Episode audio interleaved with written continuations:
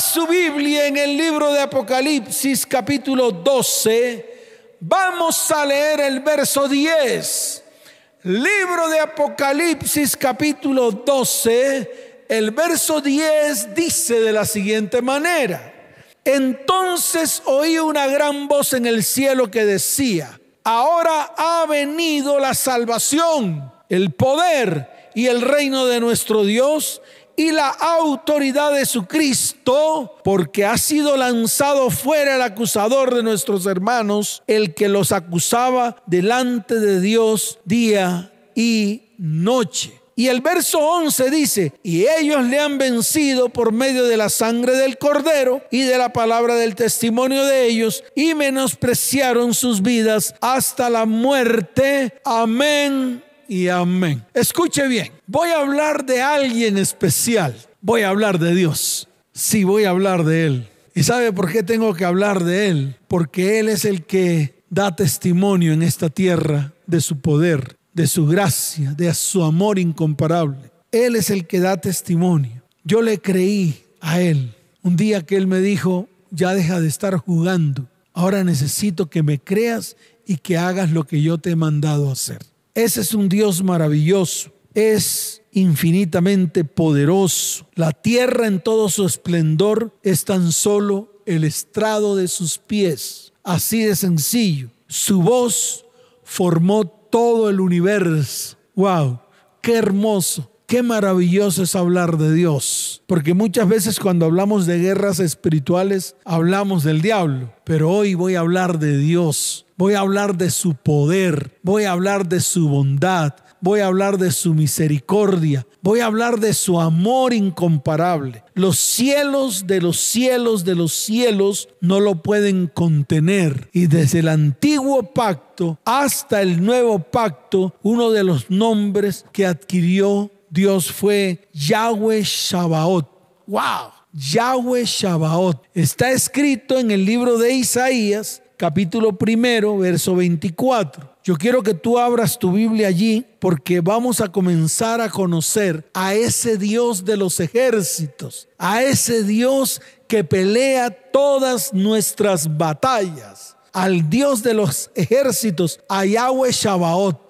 Así de sencillo. En Isaías capítulo primero, escuche bien, en el verso 24, mire lo que dice la bendita palabra del Señor. Dice así, por tanto, dice el Señor, Jehová de los ejércitos, Yahweh Shabaot o Sabaot, como usted le quiera llamar. Así dice el fuerte de Israel. ¡Ea! Oh, ¡Qué buena expresión! Esa expresión la, dije un día, una vez que estaba grabando una canción, dije, ¡Ea! Y la saqué precisamente de la palabra de Isaías capítulo primero, verso 24. Dice, ¡Ea! Tomaré satisfacción de mis enemigos, me vengaré de mis adversarios. Estoy seguro que todos los que estamos aquí presentes en esta transmisión, tenemos enemigos y tenemos adversarios. Por eso tenemos que colocarnos delante del Señor para que Él se levante como el Dios de los ejércitos y Él vaya delante de nosotros peleando, librando y ganando todas nuestras batallas. ¿Cuántos dicen amén? ¿Cuántos dicen amén? Mire,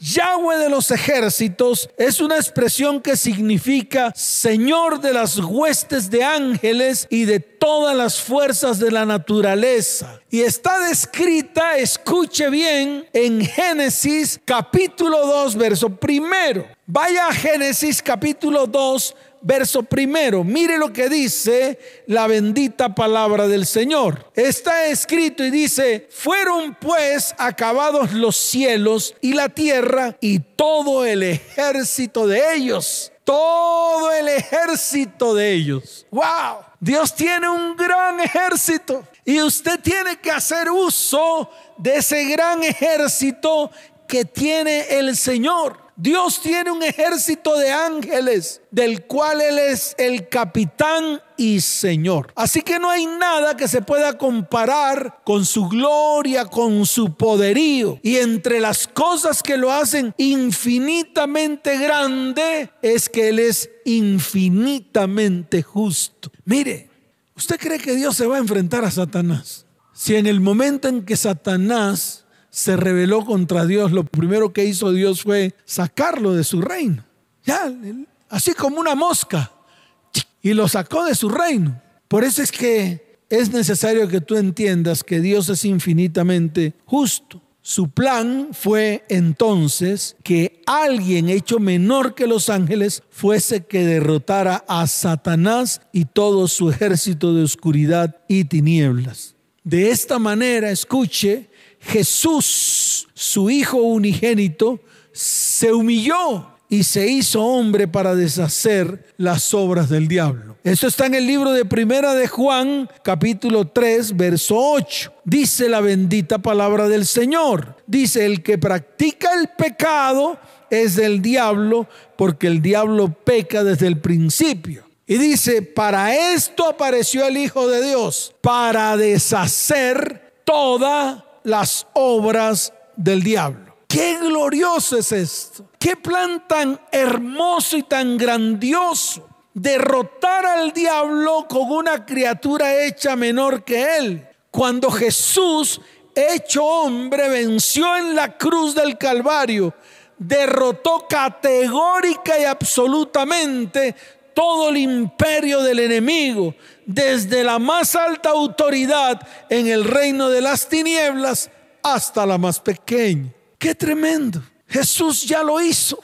Lo hizo por ti y lo hizo por mí. Lo venció en la cruz del Calvario cuando la palabra dice que descendió hasta lo más profundo, le quitó las llaves del Hades y de la muerte y allí le aplastó la cabeza lo derribó completamente. Así de sencillo. De él también fue dicho en el libro de Hebreos capítulo 10. Vaya Hebreos capítulo 10, desde el verso 12 hasta el verso 13. Mire lo que está escrito en la bendita palabra del Señor. Pero Cristo, habiendo ofrecido una vez para siempre un solo sacrificio por los pecados, se ha sentado a la diestra de Dios de ahí en adelante, escuche esto, esperando hasta que sus enemigos sean puestos por estrado de sus pies. Entonces ahí es donde nosotros entramos en este gran plan de Dios, el gran plan de Dios para derribar a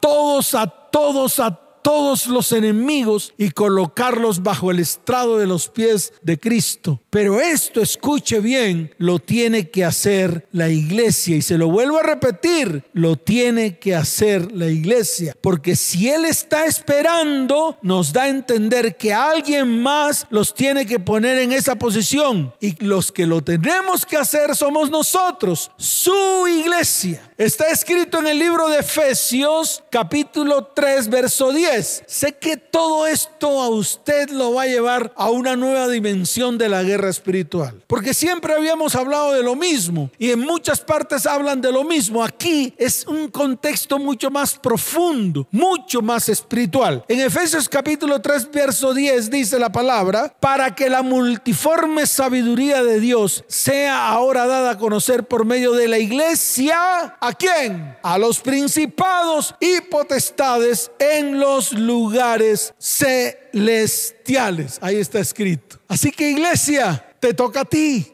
Sí, me toca a mí, nos toca a nosotros levantarnos, nos toca a nosotros comenzar a activar nuestra fe, nos toca a nosotros levantarnos valientemente, con el cinturón bien apretado, ceñido nuestros lomos y dispuestos a entregar a todos los enemigos que se han levantado contra nuestras vidas, casa, hogar, familia y descendencia a los pies de Cristo. Y allí Él sencillamente los toma como por estrado de sus pies. Así de fácil. ¿Saben por qué? Porque ellos ya no tienen poder. Cristo le arrancó toda autoridad, le arrancó toda autoridad al enemigo. ¿Cuántos dicen amén? ¿Cuántos dicen amén? Dele fuerte ese aplauso al Señor, fuerte ese aplauso al Rey de Reyes y al Señor de Señores. Ahora, tenemos que entender que todas las victorias de la cruz son absolutas y perfectas. Pero vuelvo y repito, Dios delega al cuerpo de Cristo, la iglesia, para que venga el cumplimiento en la tierra. Miremos esto. Jesús murió por la salvación de todos los hombres. Eso lo sabemos. Esto se cumplió en la cruz y es irrevocable, mientras que el diablo en todo el supuesto poderío con que algunos lo quieren ver, no es más que una criatura y además caída. Él no tiene propósito. El único propósito de Satanás es intentar levantarse para destruir todos los propósitos que Dios tiene para nosotros. Y sabe una cosa, se ha logrado colar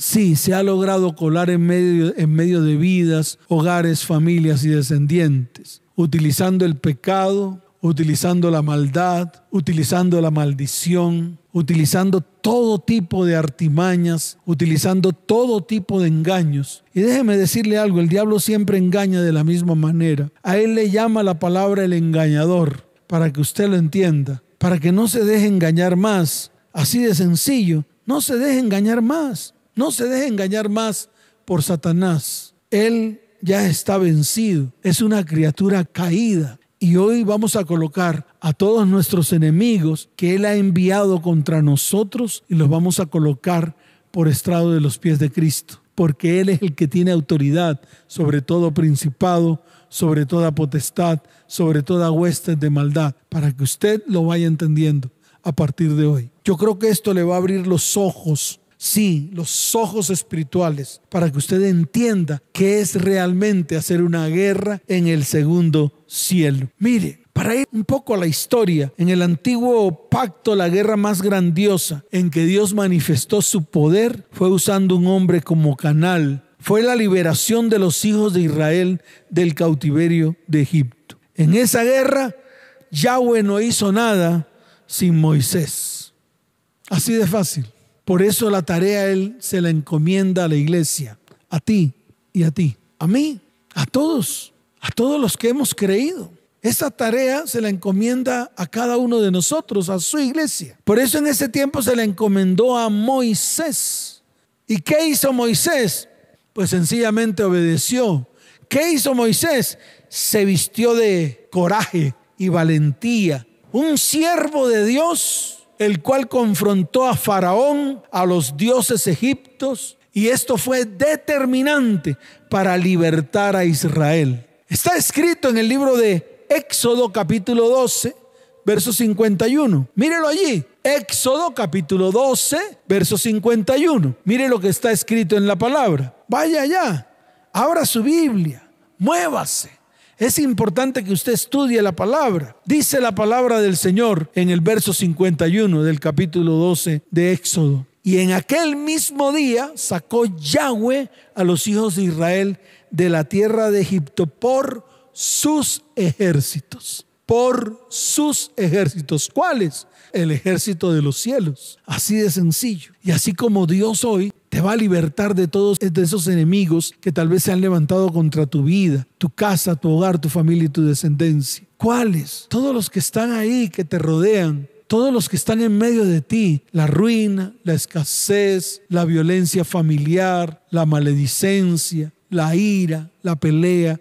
la contienda. Eso no son más que espíritus inmundos designados única y exclusivamente para destruir tu vida, para destruir tu casa, para destruir tu hogar y para destruir tu familia. Todos esos enemigos que se levantan contra tu propósito, contra el propósito de tus hijos, contra el propósito de tu cónyuge, todos ellos, todos ellos hoy los vamos a colocar bajo el estrado de los pies de Cristo para librar una una buena batalla en el segundo cielo. Pero no lo vas a hacer tú, no es territorio tuyo. No es territorio tuyo, no es terreno del hombre, no es terreno natural, es un terreno espiritual en el cual sencillamente vamos a activar las huestes espirituales del ejército de Dios. Y todos esos ángeles levantarán espada e irán contra el ejército de Satanás y será derribado y derrotado en el nombre de Jesús. ¿Cuántos dicen amén? ¿Cuántos dicen amén? Mire, cuando hablamos de guerra espiritual, no solo debemos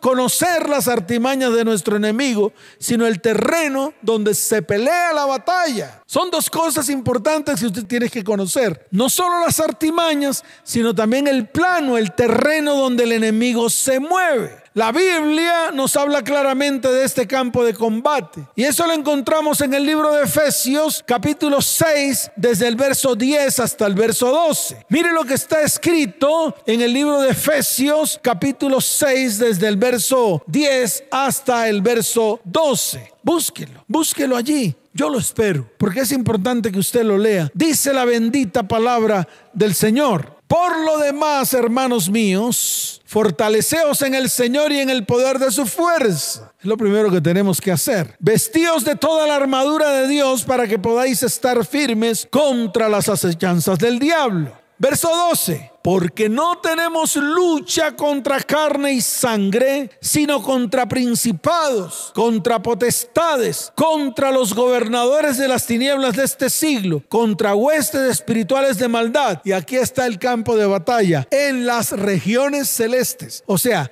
regiones espirituales. Y allí en las regiones espirituales no podemos ir de manera carnal, tenemos que ir de manera espiritual. Y eso es lo que el cristiano no entiende. Y eso es lo que tal vez nosotros no hemos entendido. Por eso Jesús, en el momento en que Nicodemo fue a verlo de noche, lo primero que le dijo fue, si no naces de agua y del espíritu, y esto mismo te lo está diciendo a ti. Para poder librar una batalla en los lugares celestes, que son en los lugares espirituales, pues no puedes ir como carnívoro, como churrasco. No, Tienes que ir vestido espiritualmente. Así de sencillo.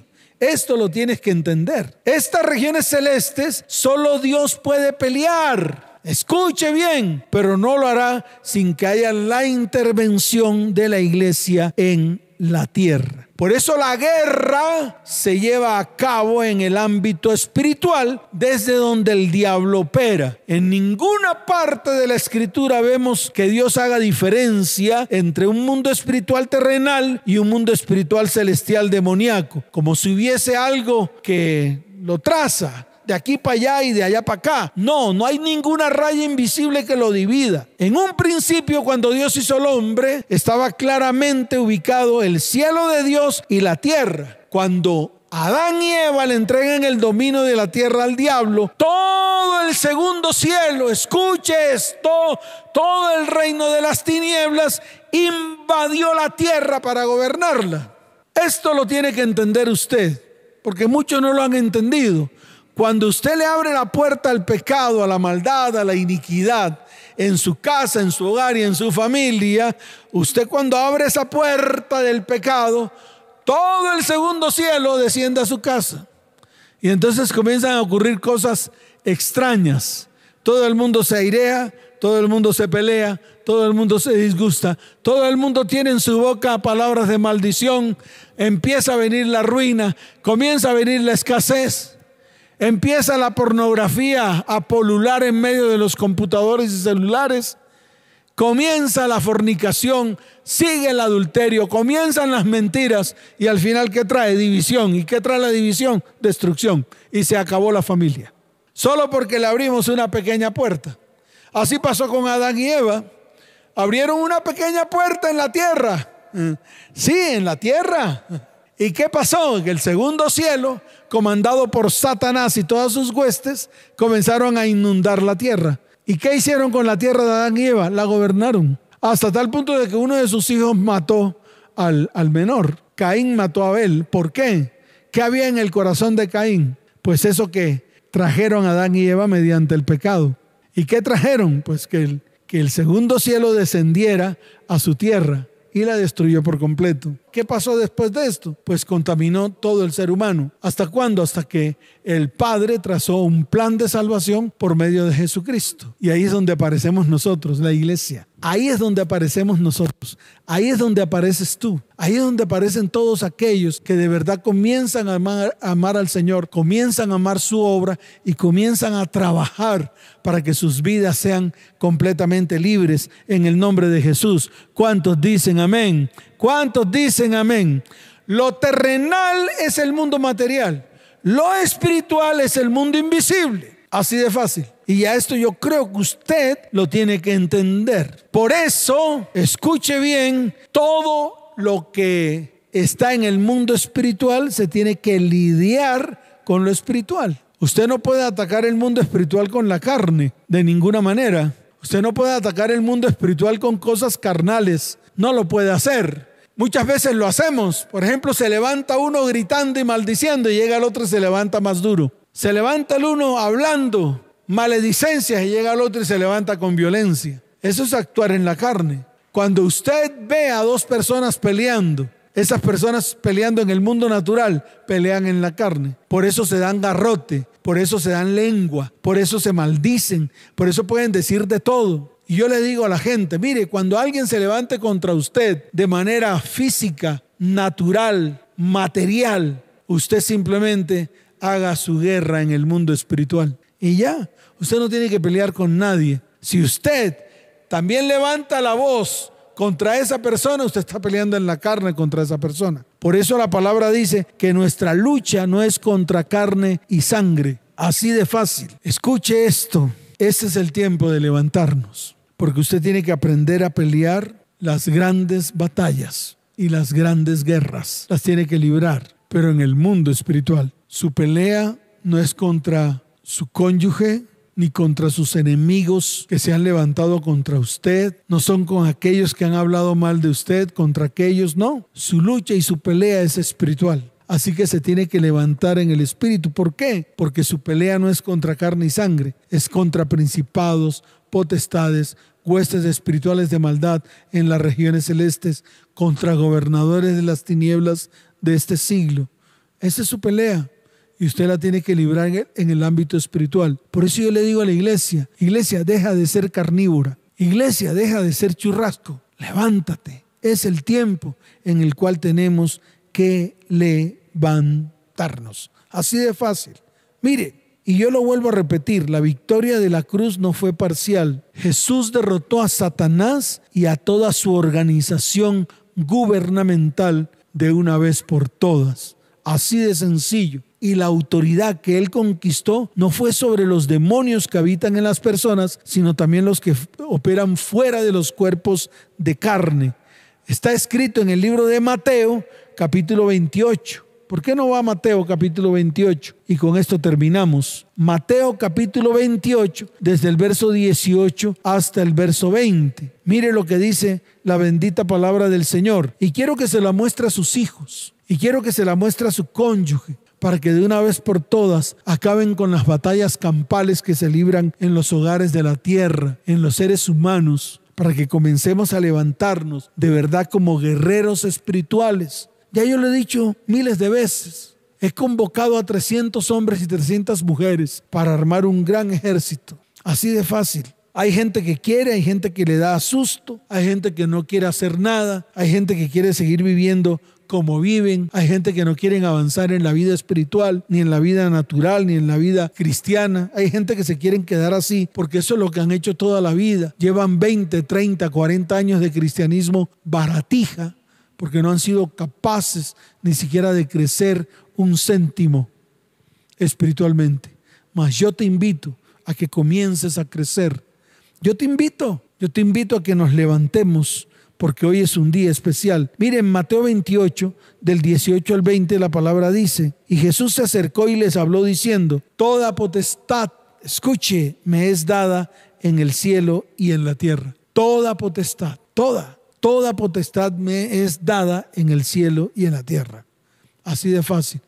O sea, Cristo tiene la autoridad y esta autoridad se la entregó a la iglesia. Miren, levantémonos, Hay un ejército de Dios esperando la orden de su iglesia para derribar todo principado, toda potestad, todo gobernador de las tinieblas, toda hueste espiritual de maldad en las regiones celestes. Por lo tanto, tomemos las armas de guerra que Dios ha provisto para nosotros. Las armas de nuestro conflicto bélico no son carnales ni naturales, son espirituales. Si vamos a batallar contra espíritus, tenemos que usar las armas espirituales. Así de fácil, pues no les podemos hacer daño con armas materiales. Ellas son, número uno, la sangre de Cristo.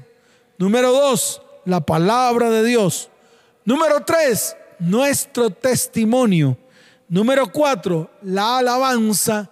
Y número cinco, el nombre de Jesús. Son cinco armas y eso es nuestro arsenal, el que Dios nos proveyó a través de su Hijo Jesucristo.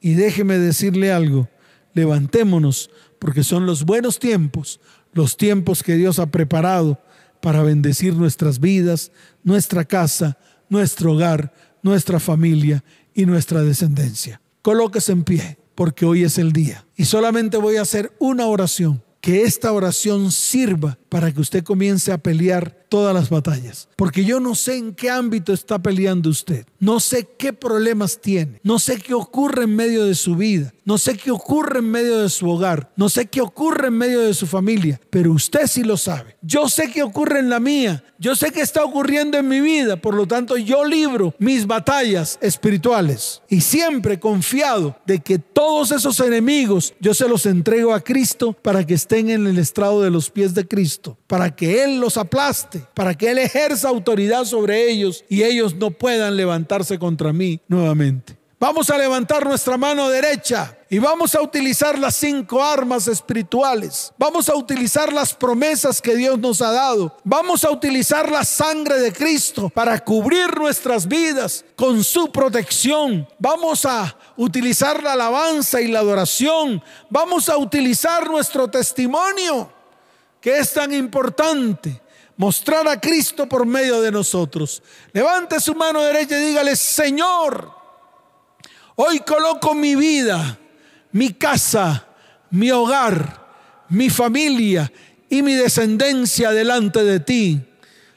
Padre, hoy presento a todos los enemigos que se han levantado contra mi vida, mi casa, mi hogar, mi familia y mi descendencia. Allí usted puede colocar las áreas en las cuales usted está siendo atacado, en las áreas en las cuales usted está siendo destruido.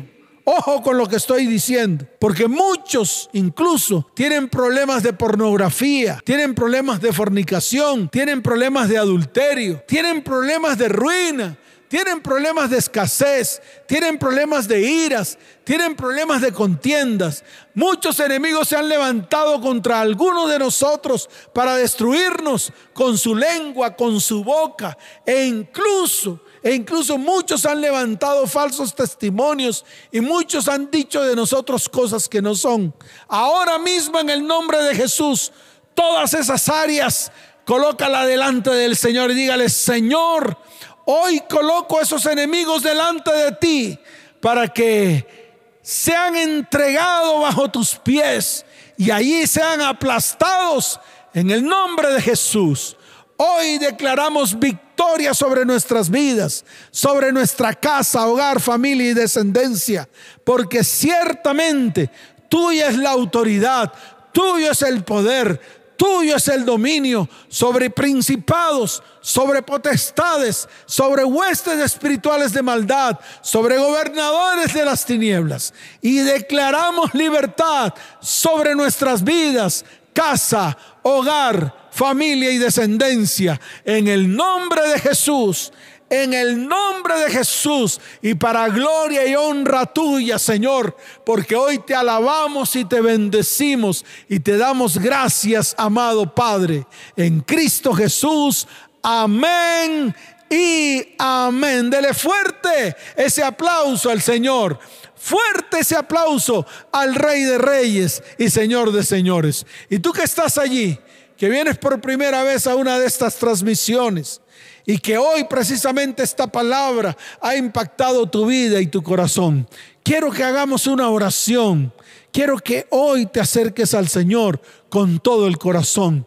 Coloques tu mano en tu corazón y levantes tu mano derecha y digas lo siguiente. Escucha, Señor Jesús, Hoy te recibo dentro de mi corazón como mi único y suficiente Salvador. Escribe mi nombre con tu puño y letra en tu libro y no lo borres jamás.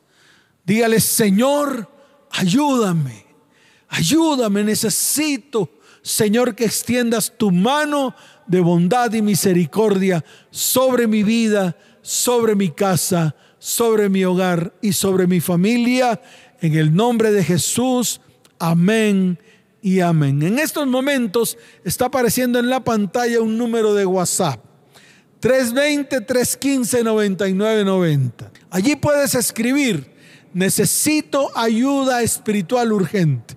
En esta semana estaremos llamándote. Estaremos, estaremos contactándonos contigo para extender nuestra mano sobre ti y te vamos a ayudar y tú vas a creer y Dios va a obrar en medio de tu vida, en medio de tu hogar, tu familia y tu descendencia, en el nombre de Jesús. Y tú, iglesia, levanta tus manos al cielo. Amado Padre, te doy gracias por tu iglesia, Iglesia Cristiana ETP, te bendigo con abundancia de paz, te bendigo con salud, te bendigo con prosperidad. Padre, coloca un manto de protección sobre tu iglesia. Y te doy gracias por estos tiempos. En el nombre de Jesús. Amén y amén. Les amo con todo mi corazón. Que Dios les bendiga de una manera sobrenatural. Nos vemos. Chao, chao.